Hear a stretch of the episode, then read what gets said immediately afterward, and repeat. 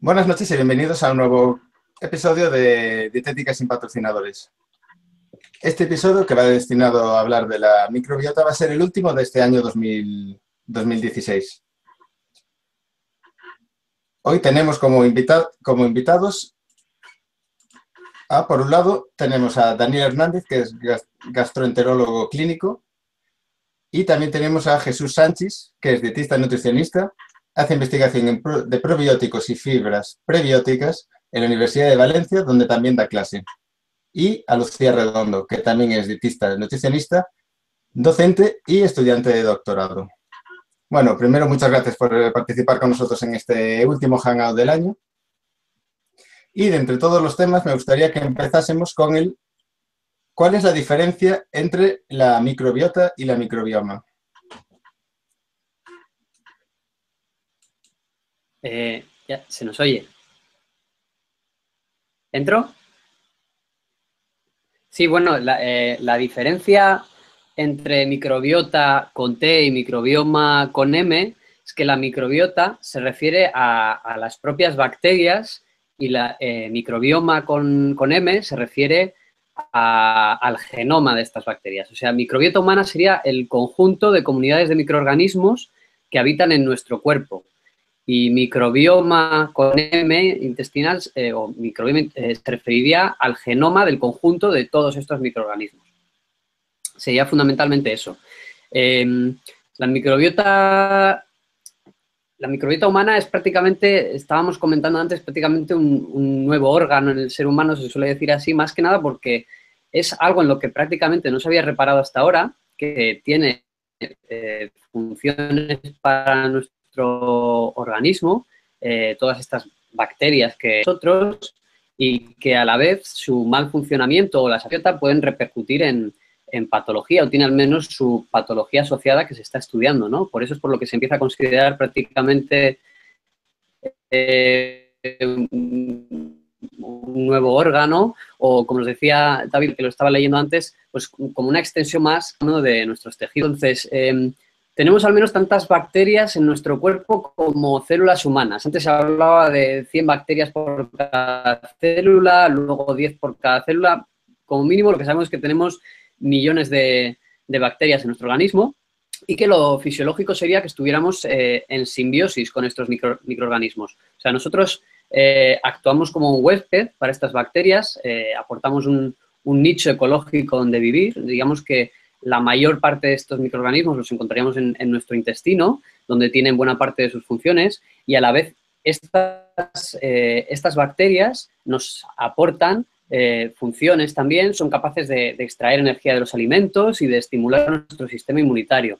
Em, em, metabolizan alimentos que no podemos digerir, pero no sé, dando lugar a metabolitos que contribuyen a nuestra salud, eh, producen vitaminas y nutrientes esenciales, descomponen fármacos y toxinas, eh, regulan aspectos de la inmunidad innata y adquirida, eh, protegen al huésped de, infecciones, tanto por un efecto competitivo con otras bacterias como por producción de sustancias con efecto antimicrobiano incluso modulan el eje entre el intestino y el cerebro, influyendo en el desarrollo neuronal y en el comportamiento o incluso en, la elección de alimentos. Todas cuestiones que a día de hoy eh, están en estudio, hay mucho por aprender y mucho por confirmar, pero van por esa línea los estudios que se están haciendo de, las funciones del conjunto de bacterias que hay en nuestro organismo. Em, el problema llega cuando, en vez de estar en simbiosis con estos microorganismos, eh, tenemos una, disbiosis, una alteración de nuestro ecosistema, lo cual se está comprobando que está asociado a, múltiples enfermedades crónicas de la, civilización. Por ejemplo, enfermedades metabólicas, trastornos funcionales digestivos, eh, trastornos autoinmunitarios. Em, estamos hablando de síndrome metabólico, obesidad, em, enfermedades inflamatorias del intestino como el Crohn, la colitis ulcerosa, irritable y en general cualquier patología autoinmune, ya que la microbiota pues, actuaría en el intestino como una especie de, entrenador inmunológico, ¿no? Prácticamente actualiza lo que era eh, la hipótesis clásica de, la, higiene, por la que en los países eh, en los que tenemos un entorno más higiénico y, menores infecciones, a la par que combatimos las infecciones, aumentan las enfermedades autoinmunitarias. Y ahora lo que tiene mucho que ver con que tenemos una microbiota menos eh, biodiversa, ¿no? más, más, pobre en general. Y esto tiene mucho que ver con, factores de la vida moderna que no estaban presentes anteriormente, así como pues, factores dietéticos. La dieta juega un factor muy importante en esto, así como otros factores dietéticos, como por ejemplo la exposición a antibióticos a lo largo de la vida. Con esto ya entro ya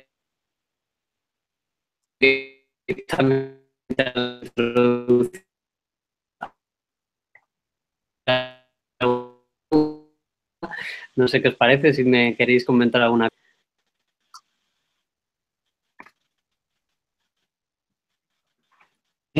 ¿Se nos escucha a nosotros bien? ¿Mando? Buenas noches. Bueno, muy buena intervención de, Dani. Nos ha puesto ya en el terreno de lo que es la microbiota, lo que es el microbioma.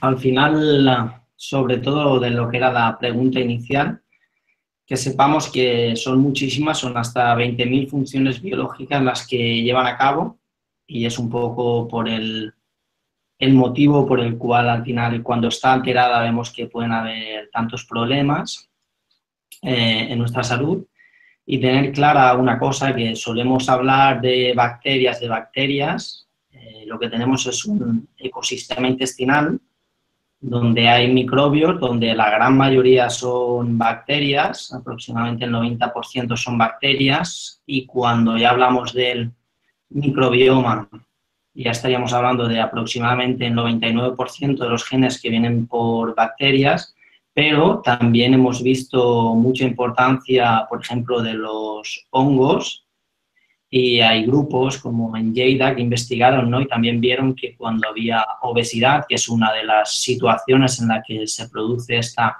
alteración de, de nuestro ecosistema intestinal, los hongos también son importantes. Por lo tanto, tenemos que tener siempre presente que en nuestro interior tenemos un ecosistema que, como decía Dani, lo ideal es que sea muy diverso y bueno, que tengamos en claro que, que va más allá de solo bacterias. ¿Y en qué momento se forma ese, ecosistema? ¿Desde que nacemos? Eh, eh, ¿Antes de nacer, ya cuando estamos en, el feto? ¿Es a posteriori? ¿Cómo, cómo, ¿Cómo empieza todo, todo eso? Todo empieza antes de nacer, todo empieza, empieza antes de nacer y esto es un poco una revolución en este campo que durante mucho tiempo se pensó que mm, el intestino del, niño eh, era estéril al nacimiento con los trabajos que se han, que se han ido llevando a cabo. Eh, en ellos ha sido muy importante, es una investigadora española, está en Valencia, que se llama Mari Carmen Collado, y, con Mari Carmen y colaboradores suyos han ido viendo cómo realmente cuando el niño nace, eh, al parecer, vamos a decir al parecer, aunque nosotros ya no usamos al parecer porque las, las evidencias nos muestran que los intestinos ya están colonizados al nacer, eh, pues bueno, sabemos eso, ¿no? Entonces, ¿qué implica, sobre todo? ¿Qué implica que mm, el niño eh, no sea estéril a nacimiento? Pues aquello implica que se está colonizando mientras está en el vientre de mamá. ¿Y con qué microbios se está colonizando? Con los que tiene mamá en, en sus intestinos. Y esto al final nos lleva a que ahora seguro que hablaremos de qué modula eh, esa microbiota intestinal, pues mamá durante la gestación, incluso antes, porque cuando em, sobre todo se ha estudiado sobrepeso, obesidad en el momento de la, concepción, esto ya va a modular negativamente lo que va a ser la programación inicial de, de nuestra microbiota intestinal.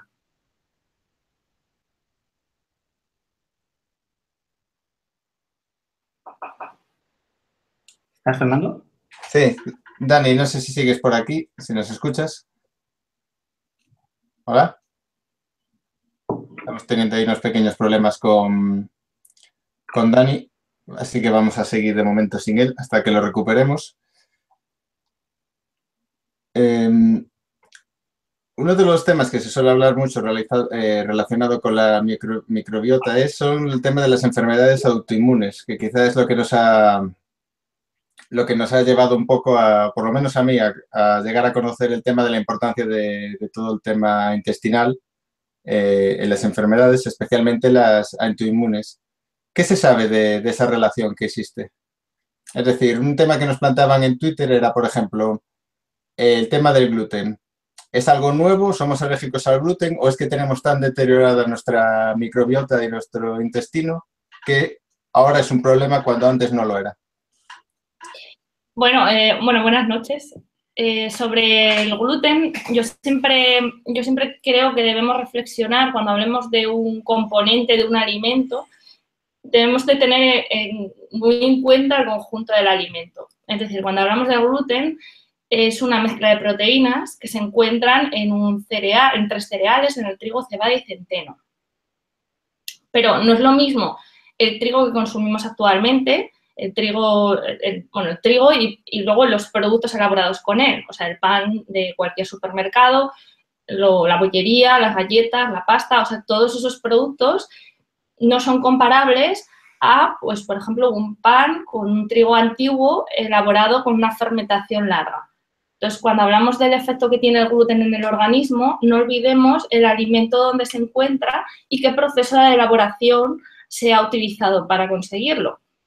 Eh, ahora se habla mucho pues, de la intolerancia, de la sensibilidad al gluten no celíaca, ¿no? que cada vez más investigadores apuestan por cambiarle el nombre y llamarle intolerancia al trigo o síndrome de intolerancia al trigo, porque es más correcto, porque en realidad el problema no solo está en el gluten, sino que está en otros componentes que están también en este trigo moderno y en estos, en estos procesos de elaboración del trigo. ¿Vale? Entonces, ahora bien, si hablamos de el, pan actual, la bollería, las galletas, todo esto, evidentemente tiene una repercusión negativa en el intestino, sobre todo en aquellas personas que ahora ya se les denomina como intolerantes al trigo que hablábamos, ¿no? Entonces, en este caso sí, tiene un efecto perjudicial en el intestino y la verdad es que mm, creo que para los seres humanos, por nuestra evolución y para lo que estamos adaptados, creo que para eso no estamos adaptados nadie, pero es cierto que a quienes más afectan es a estas personas y, por supuesto, siempre que hay eh, cualquier enfermedad gastrointestinal, eh, todos estos productos perjudican de forma muy notable. ¿no? Entonces, también se ha visto, por ejemplo, que puede producir disbiosis en estas personas que tienen esta, eh, esta intolerancia al trigo o cualquier enfermedad inflamatoria intestinal o colonia irritable. Y también puede dañar lo que es la estructura del intestino, las ¿no? las uniones entre enterocitos. Entonces, eh, tengamos en cuenta todo eso y todo el conjunto del alimento. Yo conozco muchas personas que simplemente de cambiar el, trigo, el pan, que yo le llamo el pan chicle del supermercado, por un pan de espelta, por ejemplo, fermentación de 12 horas, de buena calidad, sin aditivos, pues les sienta mucho mejor. Entonces, no metamos todo en un mismo saco. Sí, yo he, eh, vuelto. Sí, se me oye. Sí, además, eh, la otra parte es que efectivamente sí que hay cambios en la microbiota asociados al, gluten. O sea, por lo menos este, este año yo he visto tres artículos. Eh, hay uno en Gastroenterology en el que inoculan la microbiota de pacientes celíacos eh, y pacientes control en ratas y comprueban que hay diferencias en la microbiota que pueden hacer que, que los péptidos del gluten sean más o menos inmunogénicos. O sea, la microbiota de los pacientes no celíacos metaboliza el gluten en partículas menos inmunogénicas, mientras que la de pacientes celíacos generaba péptidos que atravesaban más fácil la membrana intestinal y que podían generar más, más inmunoreactividad. Y luego en American Journal of Gastroenterology también eh, hay un estudio en el que demostraban eh, que había un patrón de disbiosis en pacientes celíacos con aumento pues, de un determinado tipo de proteobacterias. Em, hay otro estudio también en el que comprobaban que al, hacer una dieta sin gluten había cambios específicos en, la microbiota, también con, reducción de otro tipo de, bacterias, en un artículo en Non Medicine. Entonces, si queréis luego, eh, creo que alguno de estos ya lo enlazaba antes en Twitter, pero puedo enlazarlos después. Y yo diría que sí, que hay por lo menos dos partes, ¿no? O sea, una es que, que el gluten se está estudiando que en algunas personas puede aumentar la permeabilidad intestinal y no solo en pacientes celíacos, eh, y luego es la otra que efectivamente puede relacionarse con alteraciones en la microbiota, tanto que alteraciones preexistentes puedan eh, afectar a cómo se tolera el gluten, así como que el hecho de una dieta con o sin gluten pueda modular la microbiota de alguna manera. O sea, todo eso son temas que están en estudio. ¿Esta vez se me oye? ¿Estoy en conexión? Sí, vale. Sí, mucho, mucho mejor que antes. Ahora lo que hablabas de, lo que afecta también el tema del gluten y lo que se come y el procesado, Ahora también está bastante de moda, pues bueno, se está dando desde la nutrición mucha caña al azúcar y una de las medidas que se ha adoptado es la sustitución del azúcar por edulcorantes. A nivel microbiota, ¿qué es mejor? ¿Qué tiene más influencia? ¿El azúcar? ¿Los edulcorantes? ¿Aún no se sabe? Mira, bueno, yo creo que sobre lo que son los edulcorantes sintéticos, eh, yo siempre digo que deberíamos de adoptar el principio de precaución. Es decir, eh, no hay suficientes estudios a largo plazo que nos aseguren que, no pasa absolutamente nada. Y además eso habría que hacerlo en humanos y, entonces no se puede hacer. Eh, antiguamente pensábamos que aquello que no absorbíamos, pues que no pasaba nada. ¿no? Aquello no, si no lo absorbemos, pues lo echamos por las heces y no pasa nada. Eh, cada vez se sabe más sobre este tema, ¿no? que todo lo que no absorbemos, pues justamente va a la microbiota y puede modular su comportamiento.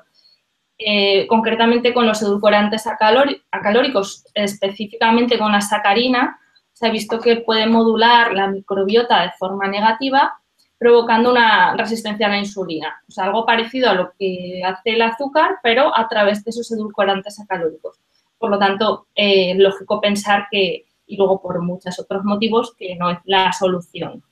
Em, yo aquí no creo que se trate de decir que es mejor o que es peor, porque creo que ninguna de las opciones son para decir que ninguna es mejor o peor. Para mí todas quedan fuera eh, y cuando hablamos del azúcar volvemos a mm, la idea que he pretendido transmitir antes, que hablamos de el azúcar refinado y el azúcar procesado, ¿vale? Nada tiene que ver el azúcar que está de forma natural en la fruta o en determinados alimentos íntegros sin, procesar. Sí, yo creo que este es un ejemplo, el tema que planteas de, los edulcorantes, de cómo efectivamente estudiar la microbiota puede cambiar la percepción sobre un tema en, nutrición y en medicina. Eh, porque al fin y al cabo es un poco lo, que estaba diciendo Lucía.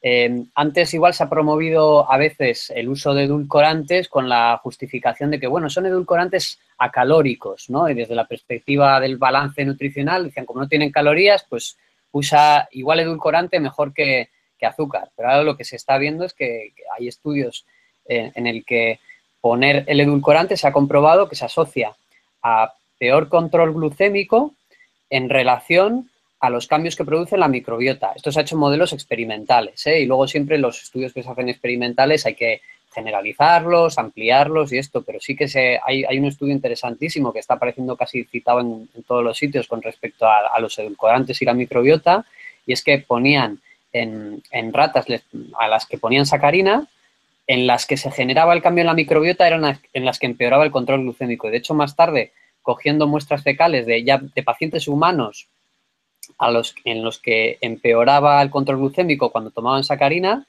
este tipo de microbiota trasplantada en, las ratas estériles, pues generaba el mismo o un empeoramiento del control glucémico similar, ¿no? Es, un estudio súper interesante. Entonces, sí, pues es, efectivamente, si vemos la microbiota, igual nos, empezamos a plantear cuestiones que antes pues no sabíamos eh, por qué podían ocurrir o no, o no se les daba la importancia que merecían igual, ¿no? El café solo, el café mejor solo que mal acompañado, que, digo yo. Esto al final, hablemos de microbiota o hablemos de lo que queramos eh, hablar en alimentación, creo que no tenemos duda, aquellas personas que nos dedicamos a ello, es que la comida tiene que ser no procesada. el azúcar sabemos que provoca disbiosis. Disbiosis es esa alteración de nuestro ecosistema intestinal y, y las patologías que se asocian a este cambio no deseado y que son muchas.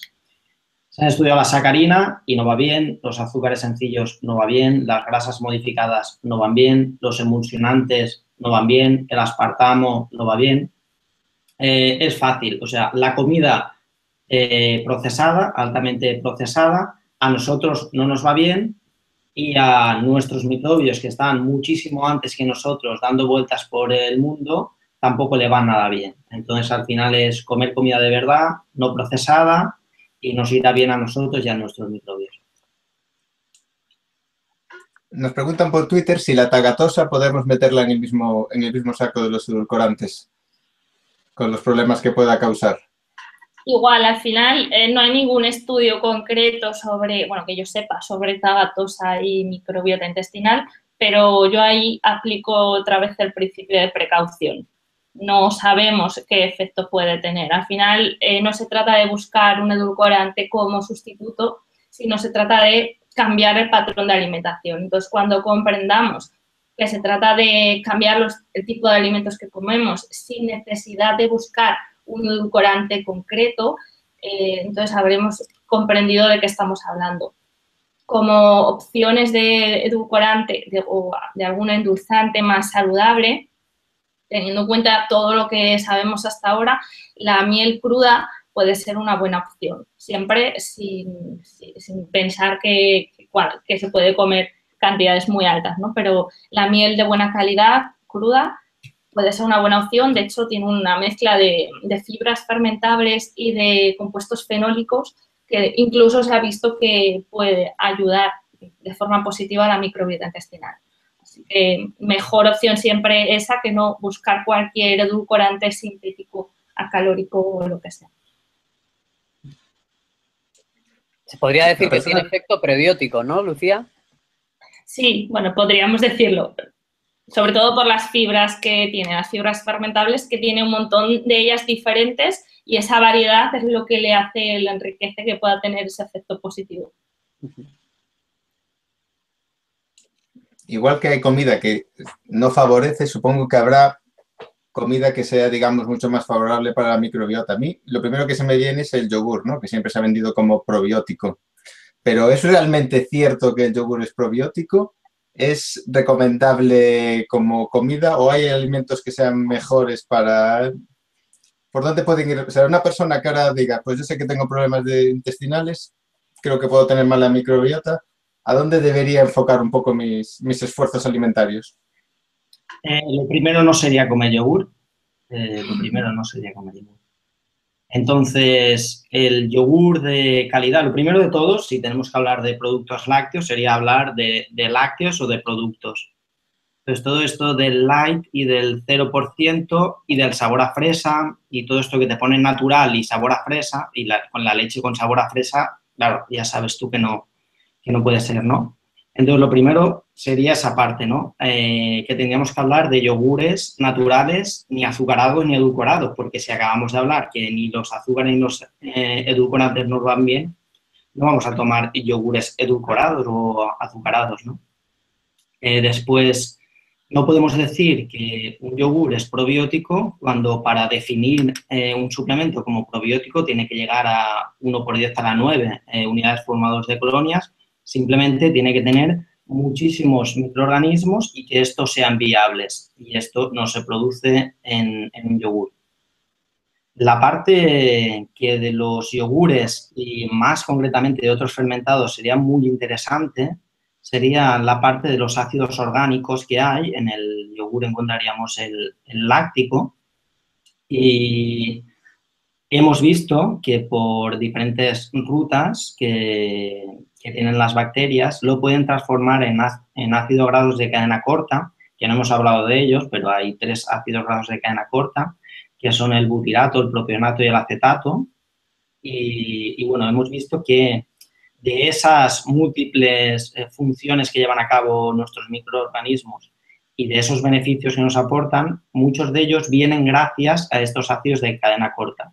Entonces, al final vemos que los fermentados eh, de calidad podrían estar dentro de un eh, patrón alimentario saludable y que quizás no sería como ese efecto probiótico y podríamos encontrar ese efecto quizás prebiótico por ese aporte de, por ese estar alimentando en parte también a nuestros microbios.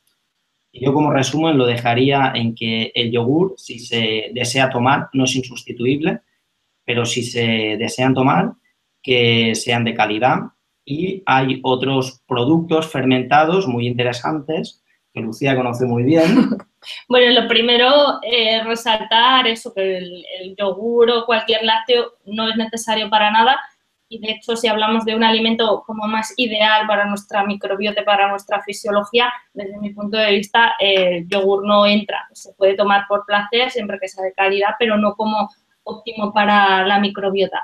Si queremos consumir algún alimento fermentado, que son muy interesantes por sobre todo los ácidos orgánicos que están, las enzimas que se producen, todo esto es mucho mejor, por ejemplo, el chucrut, la col fermentada, tiene un tipo de fermentación igual que el yogur, una fermentación láctica, pero además mucho más completa, porque es una fermentación espontánea con bacterias que hay en la misma col, entonces hay mucha más variabilidad de productos, de enzimas, de compuestos y es mucho más interesante si queremos buscar un producto fermentado bueno para el intestino.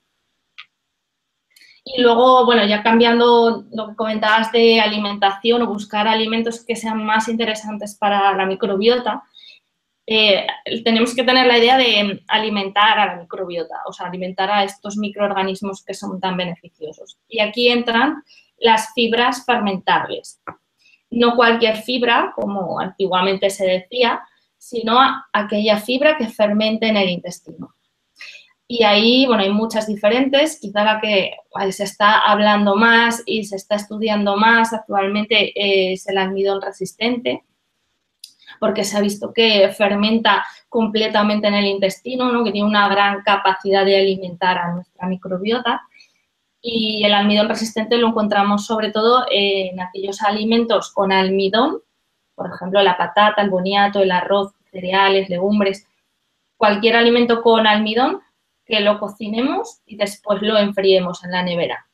Durante ese proceso el almidón se, gelatiniza y luego se retrograda, o sea que al final cambiamos su estructura para que sea resistente a nuestras enzimas digestivas y pase a ser alimento para nuestras bacterias. Entonces, por ejemplo, el consumir ese tipo de alimentos, patata, boniato, cocidos, enfriados, luego se pueden recalentar eh, a temperaturas no muy altas y, eso puede ser una, opción eh, como idea de, esos alimentos. O sea que igual, más, más que buscar productos, el producto súper mágico para la microbiota, también hablar de que como balance general, hacer una dieta eh, pues altamente basada en fruta, frutas, hortalizas, eh, tubérculos, ¿no? Yo creo que sería eso, lo que estabais diciendo al principio, al principio del hangout, de basarnos en, comida de verdad. Luego surge ahí el problema de que en cuanto hablamos de, fibras, lo habéis diferenciado muy bien, ¿no? Yo antes era de los que decía esto de fibra soluble e insoluble, y luego ya se va viendo que más bien hay que centrarse en si es una fibra fermentable, porque es almidón resistente, por ejemplo, en realidad es insoluble, no, no tenía yo bien la clasificación antes. Em, pero es verdad que el principal problema que creo que surge con respecto a las recomendaciones en la población general es que a día de hoy todavía lo que suele aparecer en las recomendaciones generales es una pirámide con una base muy llena de, trigo y harinas, ¿no? Eh, de carbohidratos acelulares, que, que, hay estudios que ya lo que están diciendo es que este tipo de, carbohidratos eh, pueden ser más proinflamatorios a nivel de la, de la microbiota por, por, su interacción con, con determinados tipos de receptores, de TLRs, de productos microbianos que producen. Y, yo, yo, la verdad es que le vería más sentido a que en la base de, esa pirámide, si es que tiene que ser una pirámide, porque parece que estamos empeñados en que tiene que ser una pirámide, si hay que ponerle alguna base, mm, yo la centraría más bien por el tema de las verduras, las frutas y, y los tubérculos. Me parece que sería más coherente desde el punto de vista de nuestra microbiota y desde el punto de vista evolutivo, me parece a mí.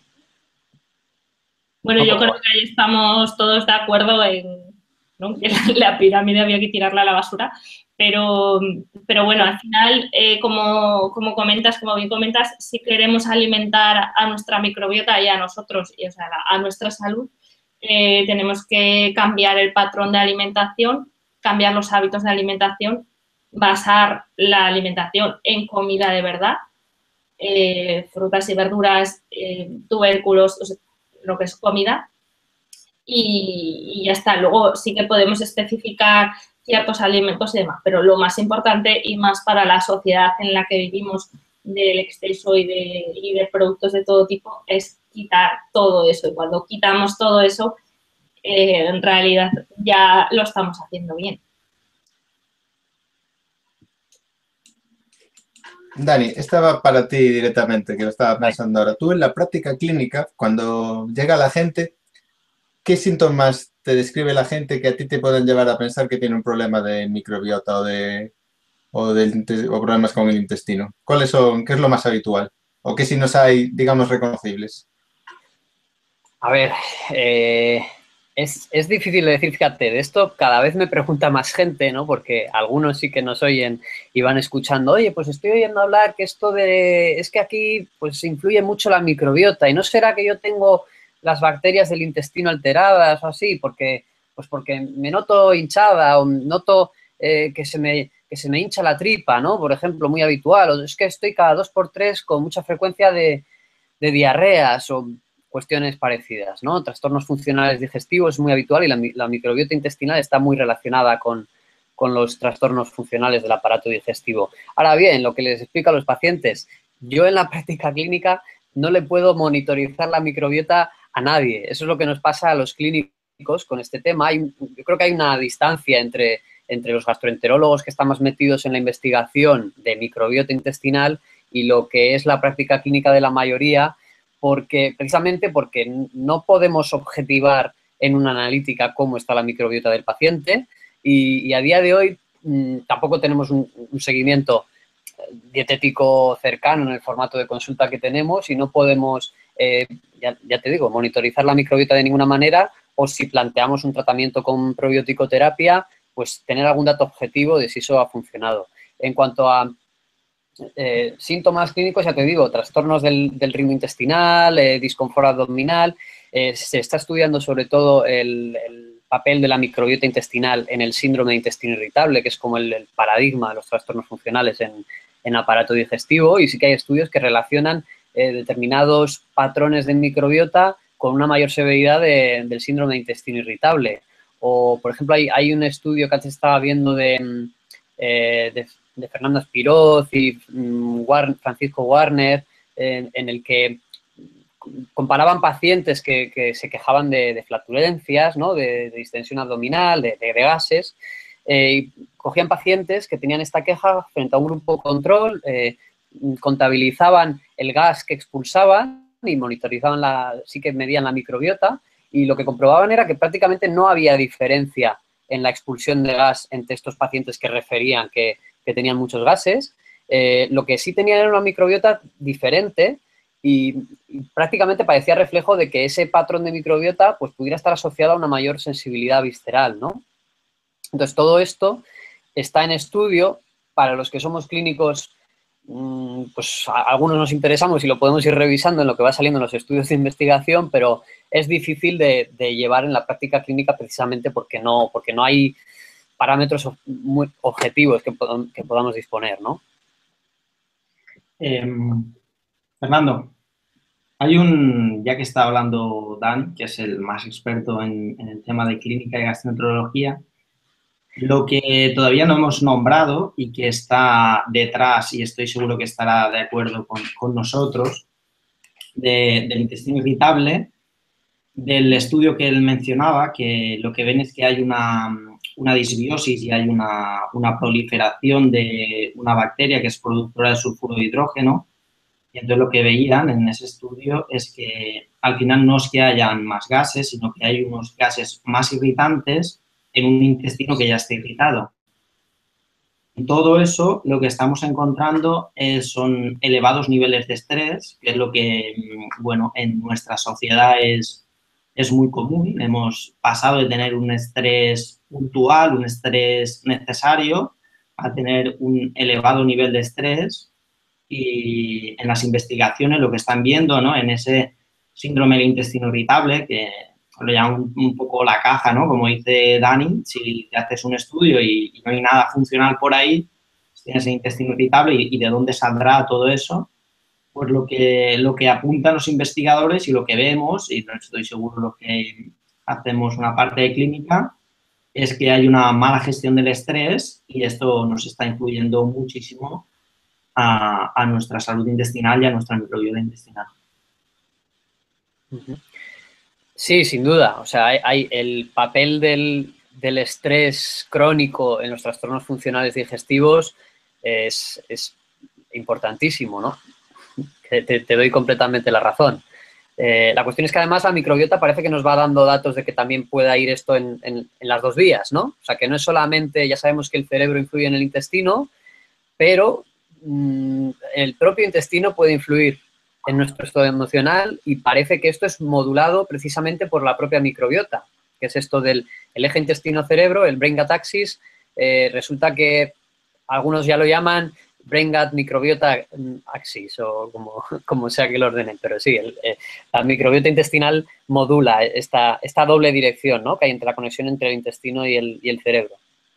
Y claro, por eso se suele decir que, que el abordaje de este síndrome, que viene a ser una agrupación de criterios clínicos. Es, más un síndrome que, una enfermedad, ¿no? Es eh, lo que mm, tiene un factor biopsicosocial, que dicen, hay factores orgánicos, pero tampoco podemos obviar la cuestión del ritmo de vida que llevamos y el estrés, ¿no?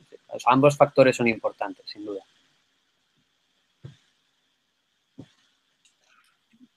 Una persona que ya, digamos, que ya tenga, que haya sufrido muchos problemas de microbiota y la tenga muy dañada, está condenada, digamos, ya a padecer esos problemas, con alimentación llega para, para solucionarlos, hay que ir más allá, hace falta fármacos, ¿cómo está el tema? Bueno, yo os explico un poco cómo, cómo trato en, en, clínica o cómo abordo este tipo de situaciones. Lo primero es eh, valorar a cada persona de forma individual, es decir, aquí cuando, cuando queremos tratar el cuerpo humano desde, una, desde un punto de vista más, eh, más holístico o más general, viendo el cuerpo común, eh, tratamos personas, no tratamos patologías, ¿no? Entonces, en cada persona hay que ver cuál es el origen de la causa de esa enfermedad. Entonces, hay, hay que ver si, si hay un factor de estrés, de mala gestión de estrés, de de factores más emocionales, si hay un problema de mala alimentación, actividad física, contacto con el sol, bueno, todo lo que son los factores que pueden influir en la salud de una persona. Eh, a partir de ahí, bueno, y por supuesto también hay veces que es constitucional y pues eso, ¿no? De, cuando eras pequeño de, o de, lo que has heredado, ¿no? Pero siempre se puede modular eso. Entonces, en cada persona, cada, en cada individuo, hay que valorar cuál es su problema y modificarlo. Eh, se puede modificar parte con alimentación y luego buscar qué podemos hacer también con otras estrategias. Yo, por ejemplo, utilizo a veces plantas en fitoterapia o ciertos preparados que se pueden utilizar de forma más natural. Pero siempre hay que tratar el individuo.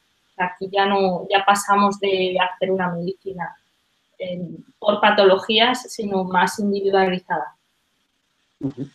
Sí, yo diría que siempre desde, desde el punto en el que partas puedes modular a mejor o a peor, Igual hay eh, personas que, bueno, pues porque han tenido diversos factores que, afectan a la microbiota y que ya no dependen de ellos, pues si nacimientos por cesárea, falta o no de lactancia materna, antibióticos en la infancia, etcétera, pero luego pueden seguir un estilo de vida saludable, eh, una alimentación saludable para la microbiota, etcétera, y en cambio, pues una persona que, que haya tenido toda la ventana de oportunidad del mundo para tener una buena microbiota, pero que luego en la edad adulta pues eh, haga una dieta occidental, industrial, alta en productos procesados, como de hecho hace poco estaba viendo que comentaban que en España el 70% de, de nuestros alimentos son productos procesados, ¿no? Pues claro, si vamos así, vamos para mal. Ya no, sé, no, sabemos de qué punto partimos, pero, pero probablemente será más para peor que para mejor el, cómo sigamos. Entonces, bueno, que siempre se puede intentar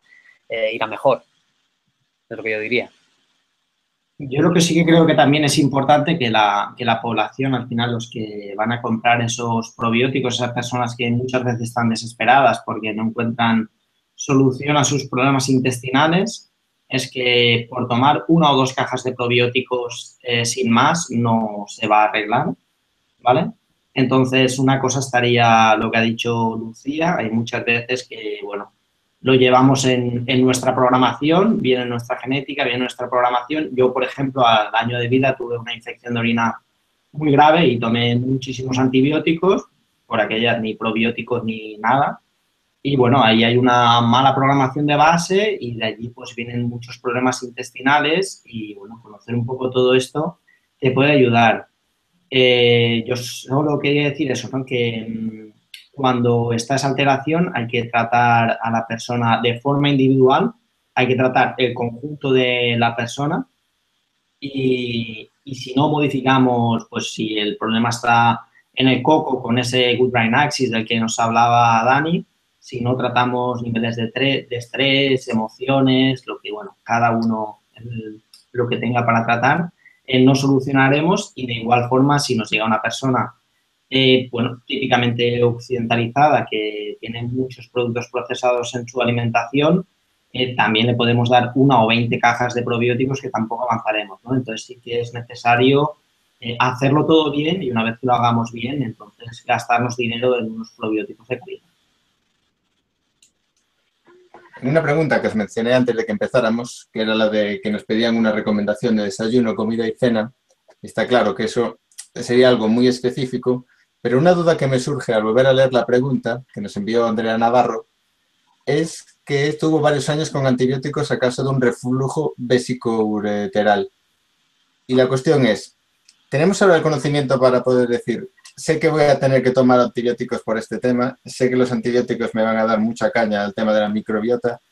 ¿Hay algo que pueda hacer, ya no solo a posteriori, como acabamos de ver, sino durante, durante ese proceso, para, digamos, mitigar eh, los efectos que pueda tener sobre la microbiota. Igual que te pasó a ti, Jesús, que comentabas que de pequeño tomaste antibióticos y eso te supuso muchos problemas. ¿Hay algo que sepas ahora que te hubiese podido servir o a que te los antibióticos que te hubiese dado, que te hubiese ayudado a sobrellevarlo mejor? Sí, bueno, del caso específico que me hablas, que me he quedado un poco así, seguro que ahora Dani nos puede explicar un, un poco más sobre ese caso concreto. Pero lo que sí que sé es sobre la toma de antibióticos.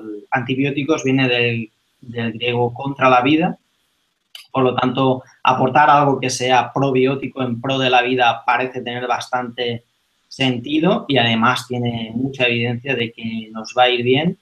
Entonces, eh, cuando las cosas por una circunstancia así no van a ir bien, eh, cobra mucho, eh, mucha más importancia el ser más estrictos el hacerlo bien. Quiere decir, eliminar eh, los productos procesados, controlar nuestro nivel de estrés, descansar, que también le damos poca importancia y descansar correctamente también es muy importante. Y con todo ello, cuidando de forma integral nuestra alimentación, podemos eh, estar aportando probióticos. Si esos probióticos se están produciendo lo que denominamos la ventana de oportunidad, que sería al final la, gestación, em, eh, después el, parto, lo que es la, lactancia, la introducción de los alimentos, tendríamos que buscar unos probióticos que sobre todo tuviesen bifidobacterias y lactobacilos, que es al final la, la flora o la microbiota intestinal inicial del niño.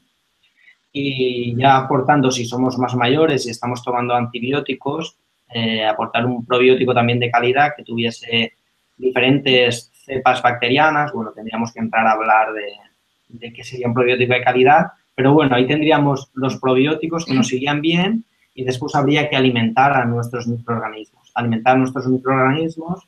Eh, Lucía ha explicado todo lo que hemos estudiado sobre el almidón resistente, los cinco tipos de almidón resistente que hay, eh, cómo hay que cocinar aquellos productos ricos en en almidón, por ejemplo, nosotros lo que hacemos es que ponemos bandejas en el horno con boniatos y patatas y eso después lo enfriamos en la nevera y lo vamos utilizando sobre a lo largo de la semana. Eh, los desayunos que tú decías, eh, unos copos de avena con un cacao puro 100% que tendría polifenoles, entre otras propiedades, eh, edulcorados con un poco de miel cruda si queremos. En fin, sería tener las dos cosas, ¿no? El controlar el organismo como un todo en situaciones así y después aportar unos probióticos si el terapeuta así lo considera y hacer una alimentación que nosotros definimos como prebiótica y que más allá de lo que estamos explicando de cómo obtener almidón resistente, eh, lo que hemos dicho, eh, aquellos que queramos tener buena salud intestinal, la pirámide alimentaria está fuera y espero que pronto esté fuera de los colegios, de, los hospitales y de todos los sitios. Y, y, bueno, basar nuestra alimentación en mm, alimentos de calidad, frutas, verduras, tubérculos, eh, los frutos secos que durante mucho tiempo engordaron mucho y que ahora hacemos estudios como el Predimed y descubrimos que los frutos secos, el aceite de oliva y las grasas de calidad nos benefician. Y, bueno, por ejemplo, también hay un estudio con pistachos que, bueno, que dan muchos, muy buenos resultados para la microbiota intestinal. Es un poco la visión que, que yo te daría. Y ya por último, de buscar esos alimentos que, que alimenten a nuestra microbiota intestinal pues, para tomarlos habitualmente, pero específicamente si se están tomando los probióticos.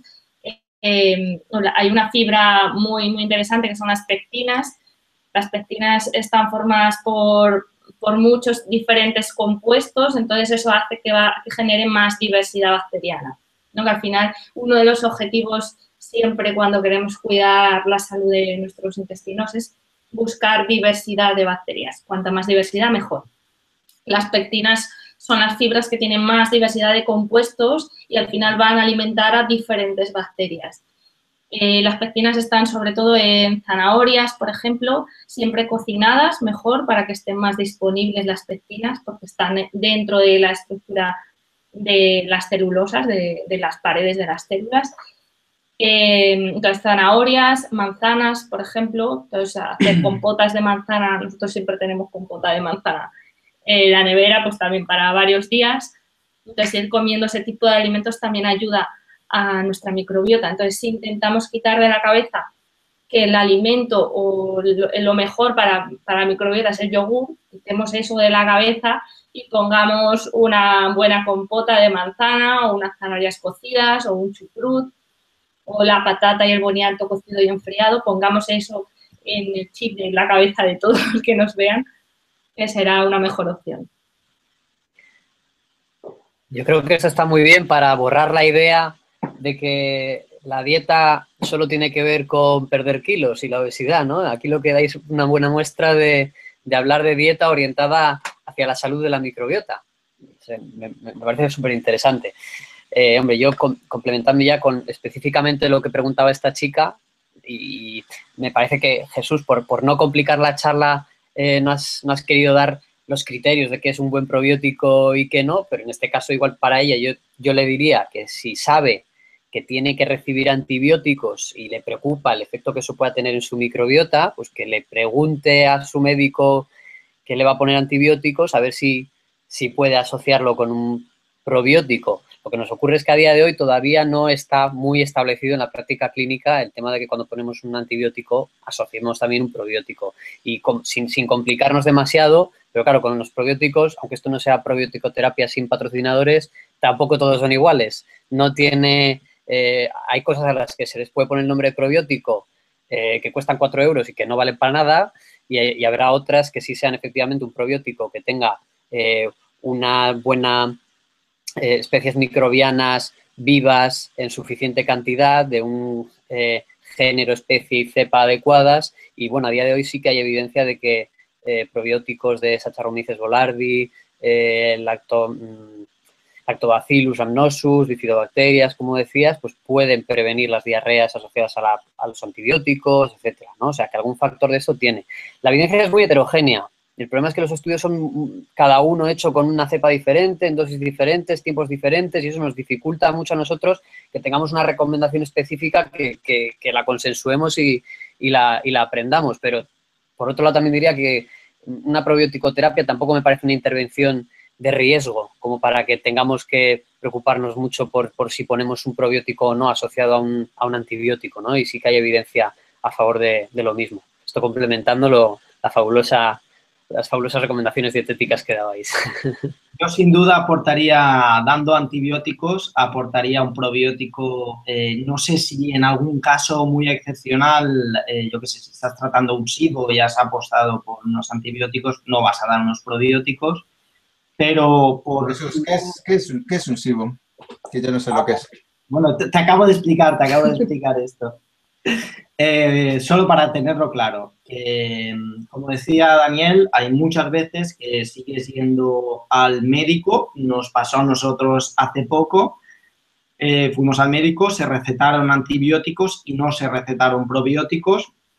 Esto con todo lo que sabemos ahora es un error y no está todavía en la clínica. Entonces, como decía Dani, el riesgo más importante de los probióticos, a no ser que el sistema inmune esté muy debilitado, y estemos hablando de una persona que a estar en la UBI, eh, en la UCI, em, es la inefectividad. Entonces, si hablamos de probióticos, eh, los probióticos no valen 4 euros, ni 4, ni 6, ni 10. Eh, a partir de 15 euros hay alguna marca comercial que trabaja muy bien pero que tengamos claro que los probióticos valen su dinero, que tenemos que asegurarnos de que sean de calidad y tendremos que hablar de unidades formadas de colonias, de la cepa que, tiene que estar indicada. Bueno, solo eso, ¿vale? Complementando a Dani, aunque no te recomienden los antibióticos en el médico, em, yo me atrevería a decir que prácticamente siempre eh, tomes unos probióticos de calidad. Y sobre el SIBO, sobre el sobrecrecimiento bacteriano, que yo he hablado mucho. bueno, resumido, ¿eh? que ya llevamos no sé cuánto tiempo hablando. Eh, el sobrecrecimiento bacteriano, el SIBO, en realidad es un exceso de bacterias que, que han crecido en el intestino delgado. Entonces, la idea es que sobre todo tenemos bacterias en el colon, pero en ocasiones pues suben para arriba o vienen de abajo y entonces hay un exceso. O vienen de arriba, sí, perdón. Eh, entonces, de hecho, están considerados dos, o sea, dos orígenes de ese SIBO, de ese sobrecrecimiento bacteriano. Uno es cuando las bacterias van de, de, arriba para abajo, es decir, de todos los alimentos que comemos que tienen bacterias, el estómago se encarga de ya sea prácticamente todas, a la mayoría. Entonces, cuando hay una hipocloridria, por ejemplo, hay poca producción de ácido, se cuelan las bacterias y hay un exceso de, bacterias en el intestino delgado. En ese caso habría que tratar la hipocloridria y toda lo que es la dispepsia, la digestión. Luego hay la opción 2, que es que las bacterias eh, vengan de abajo, vengan del colon, que normalmente ocurre cuando hay poca secreción biliar porque la bilis sería la que mata muchas bacterias, pero si no hay bilis suficiente, crecen hacia arriba, ¿vale? Y tendríamos un montón de bacterias en el intestino delgado que no tocarían. Y ahí, pues, eh, los síntomas, siempre en cualquier caso que haya SIBO, pues son la, distensión abdominal, flatulencias, pero no solo flatulencias, sino dolor, hinchazón, y, a veces va con diarrea y esteatorrea, pero también puede darse con estreñimiento.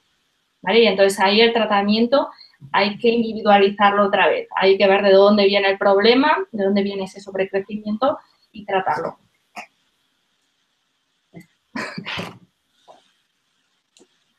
Y aparte de, la alimentación, el tema este de que influye la microbiota, eh, nos comentan aquí si el contacto con la tierra y la naturaleza también tiene algún efecto sobre, sobre cómo se desarrolla y cómo podemos recuperarnos de cuando tenemos problemas intestinales.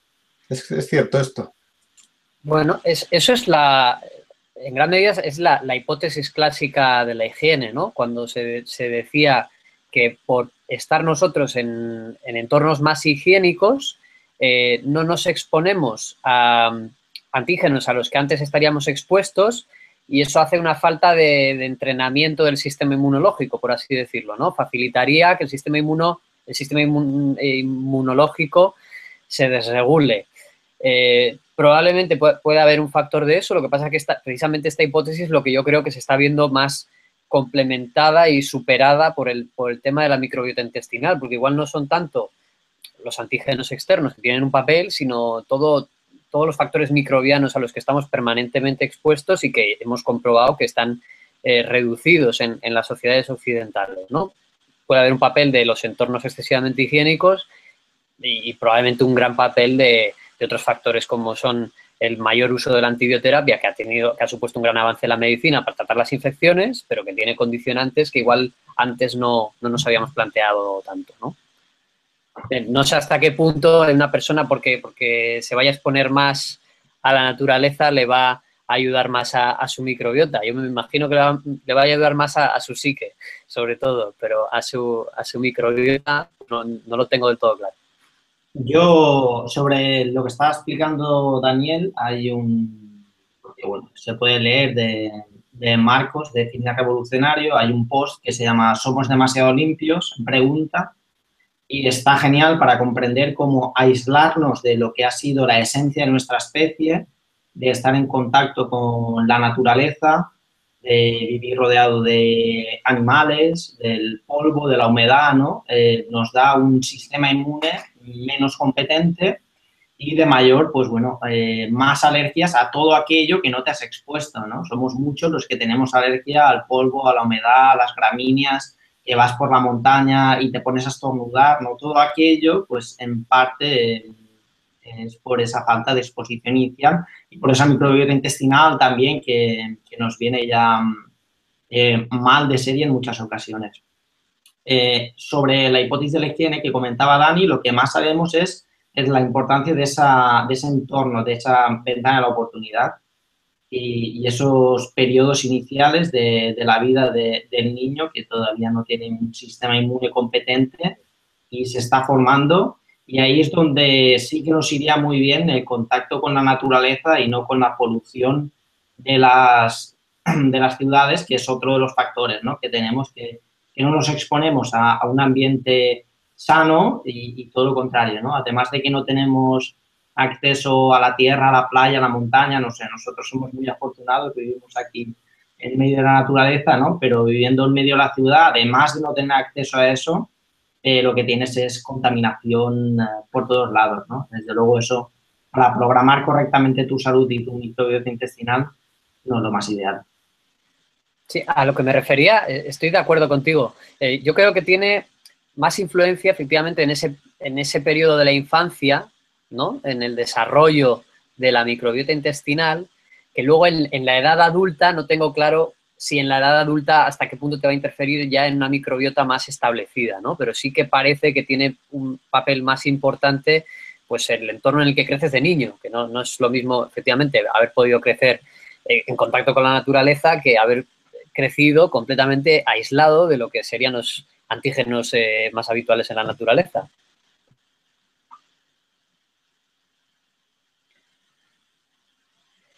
Eh, bueno, mm, yo sobre todo... Dime, dime. Ok, bueno, ya estamos en, la hora. A mí se me ha pasado volando. Y me gustaría pedirles que dierais una pequeña reflexión o recomendación final para un poco resumen de qué puede hacer la gente para cuidar más su microbiota y cerraríamos el tema. Bien, yo diría que si quieres cuidar de tu salud, quieres cuidar de tu microbiota intestinal. Si quieres cuidar de tu microbiota intestinal, te interesa una dieta de verdad, basada principalmente en frutas, eh, verduras, hortalizas, eh, tubérculos, más que en una dieta altamente basada en productos procesados. Y por supuesto que esto va completamente ligado al estilo de vida, no va desligado, no es la dieta por un lado y el estilo de vida por otro. Bueno, yo también eh, decir que esto de la microbiota y los probióticos, prebióticos, todo este mundo que está ahora tan de boom y tan de moda, eh, porque se está estudiando cada vez más, que no es la panacea, es decir, que no hemos descubierto ya cómo tratar todas las patologías y que, como siempre, lo que más nos influye, lo que nos van a influir siempre en la salud son los hábitos de vida saludables, el ejercicio, comer bien, descansar, gestión del estrés, lo, lo que se ha sabido siempre. Y bueno, ahora pues vamos especificando un poco más y viendo cosas más al detalle, pero no olvidemos lo que es la, la esencia del ser humano ¿no? y, y, a lo que estamos adaptados y necesitamos para conseguir salud.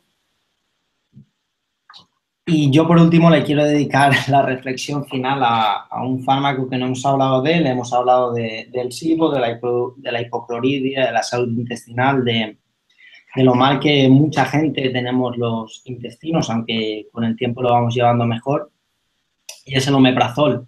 El omeprazol es el genérico más vendido de España, eh, junto con otros fármacos como el paracetamol o el ibuprofeno. Muchos de los que nos están escuchando lo llevarán en el bolso por si hay algún caso.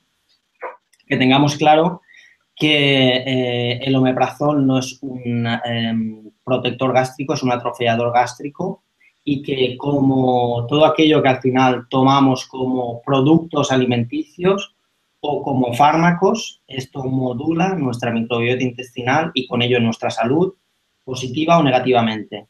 Eh, los fármacos, ya sea un antibiótico o sea el omeprazol, se tiene que tomar cuando sea estrictamente necesario. Es muy importante que tomemos los fármacos cuando sea estrictamente necesario. Antes pensábamos que lo que tomábamos, eh, si no lo digeríamos y no lo absorbíamos, pues los expulsábamos con las heces y ya está.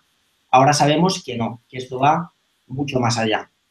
Entonces me gustaría esta reflexión. He tomado ocho años de mi vida omeprazol y por lo que me preguntabas, Fernando, antes, ¿no? De si ese año de vida, esa mala programación, puedes hacer algo, pues lo primero que tienes que hacer es comprender la salud como un todo. Hay muchas veces que los problemas eh, de cabeza para abajo vienen de cabeza para arriba, el motivo está de cabeza para arriba, entonces tratando el organismo como un todo es como llegaremos a esa salud y los fármacos hay que evitarlo eh, todo lo posible.